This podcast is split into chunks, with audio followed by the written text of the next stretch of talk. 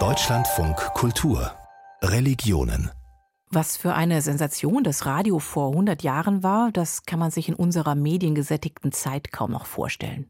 Und als Steigerung der Sensation die Stimme des Stellvertreters Christi zum ersten Mal für aller Ohren da.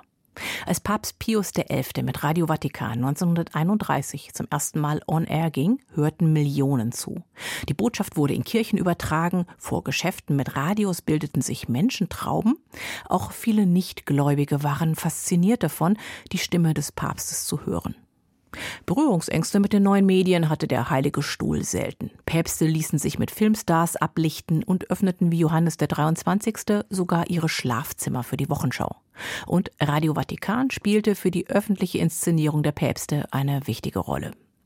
Christian Berndt über die bewegte Vergangenheit und Gegenwart von Radio Vatikan. Qui veramente non abbiamo che da volgere intorno l'occhio e osservare anche als Radio Vatikan am 12. Februar 1931 an den Start geht, richtet Pius XI. persönlich eine Grußbotschaft an die gesamte Menschheit. Erstmals hören Millionen Menschen die Stimme des Papstes. Es ist ein Schritt, der durchaus in die Logik des vatikanischen Umgangs mit den modernen Medien passt. Man darf nicht vergessen, dass Kommunikation ein zentraler Bestandteil des Christentums und damit auch der römisch-katholischen Kirche ist, weil sie wollen eine gute Botschaft verkünden und wollen sie in die Welt hinaustragen. Und das ist ja Kommunikation. Schon im 16. Jahrhundert richtete man im Vatikanstaat eine Druckerei ein, so die frühere Leiterin des Korrespondentenbüros des österreichischen Rundfunks in Rom, Mathilde Schwabe-Neder. Und noch vor der Gründung des italienischen Königreiches im 19. Jahrhundert wurde die vatikanische Tageszeitung L'Osservatore Romano ins Leben gerufen weil der Papst Angst hatte vor der Vereinigung Italiens. Das war natürlich eine politische Angelegenheit. Da hat man auch gegen die Freimaurer angeschrieben und so weiter. Ja, und dann mit 1931 kam dann eben Radio Vatikan. Man war da wirklich ganz, ganz vorne und hat verstanden, also die Sprengkraft dieser neuen Medien. Also da ist schon ein großes Gespür da, wie man sozusagen mit der Welt kommunizieren kann und muss und in die Welt hinein sozusagen kommunizieren kann und muss. Als ab 1920 die ersten regelmäßigen Radioprogramme entstanden, erkannte die katholische Kirche die Möglichkeiten des Rundfunks für die Verbreitung des Glaubens. Geistliche verglichen Antennenmasten in ihrer Bedeutung für die Christenheit mit Domtürmen. Schon Anfang der 20er Jahre forderten führende Katholiken einen vatikanischen Radiosender, doch dieser Plan konnte erst mit den Lateranverträgen zwischen Italien und dem Heiligen Stuhl 1929 verwirklicht werden, mit denen der Vatikan zum souveränen Staat wurde. Eingerichtet wurde die Sendeanlage von Radiopionier Guglielmo Marconi, der in der Eröffnungssendung 1931 den Papst auf Englisch ankündigte. Hallo, hallo. In den ersten Jahren sendete man vorwiegend Papstbotschaften und Gottesdienste auf Italienisch und Englisch, später kamen Nachrichten und Magazine hinzu, ab 1937 auch weitere Sprachen. In den Krisen der 30er Jahre gewann Radio Vatikan an Bedeutung, so der frühere Korrespondent der Frankfurter Allgemeinen Zeitung in Rom, Heinz-Joachim Fischer. Damals wuchs das Interesse an der Kirche, am Vatikan, weil man darin für die politischen Entwicklungen ein Gegengewicht sah. Aber ein Gegengewicht zum Faschismus war Radio Vatikan keineswegs.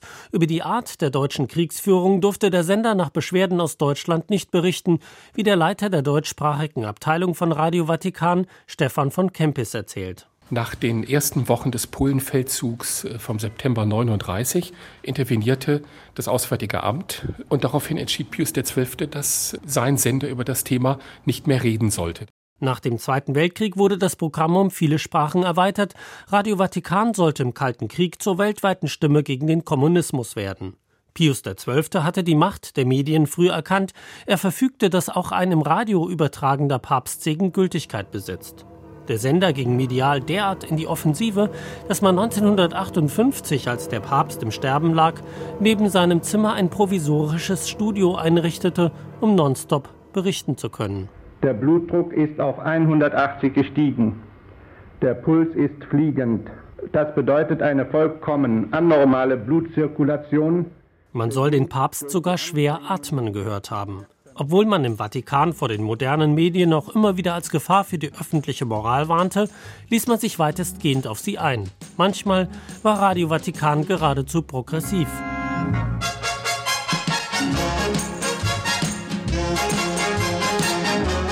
In den 60er Jahren gab es eine kuriose Sache, dass Radio Vatikan bestimmte Schlager aussendete, die von den italienischen Staatssendern nicht ausgesendet wurden, also verboten waren. Auch Mathilde Schwaben-Neder erlebte, als sie in den 90er Jahren für das deutschsprachige Programm von Radio Vatikan arbeitete, eine andere Atmosphäre als erwartet. Und es war eine sehr offene Gesellschaft, eine Art Mikrokosmos mit damals 60 Sprachen und ganz, ganz unterschiedlichen Auslegungen auch. Also jede Redaktion hatte für sich selbst gearbeitet und mit relativ großen Freiheiten. Unter dem Pontifikat von Johannes Paul II.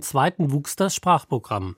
Für den Umbruch 1989 spielte Radio Vatikan, das in den jeweiligen Landessprachen auch nach Osteuropa sendete, eine wichtige Rolle. Diese Bedeutung hat Radio Vatikan nach dem Mauerfall verloren, aber weltweit erreicht der Sender bis heute ein Millionenpublikum und hat auch in Staaten wie China eine Hörerschaft.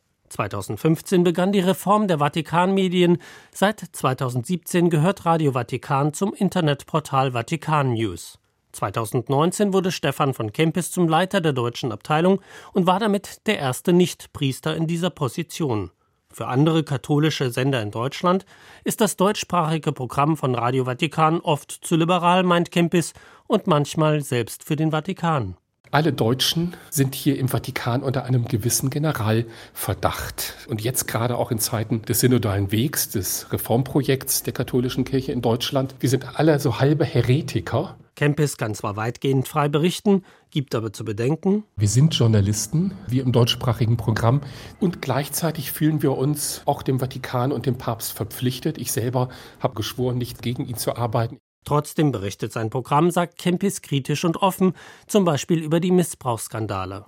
Mathilde Schwabe-Neder sah, was dieses Thema betrifft, in ihrer Zeit als ORF-Korrespondentin in Rom auch Defizite bei Radio Vatikan. Man hat sich sehr bemüht um Offenheit, aber eine gänzliche Offenheit hat es nicht gegeben. Nein. Ich glaube, dass sie sehr viel gemacht haben, aber manchmal hat man halt gespürt, das Dilemma, wenn jemand Journalist ist, aber gleichzeitig natürlich Teil eines Systems ist. Kempis findet dagegen, man berichte durchaus offen darüber. Seltsamerweise ist es dann aber auch oft so, dass wir bei bestimmten Missbrauchsfällen die einzigen sind, die da noch darüber berichten. Und sein Programm, sagt Kempis, thematisiert auch den Konflikt zwischen dem Vatikan und den deutschen Reformern in der katholischen Kirche ebenso offen wie die Frustration vieler Katholiken mit ihrer Kirche.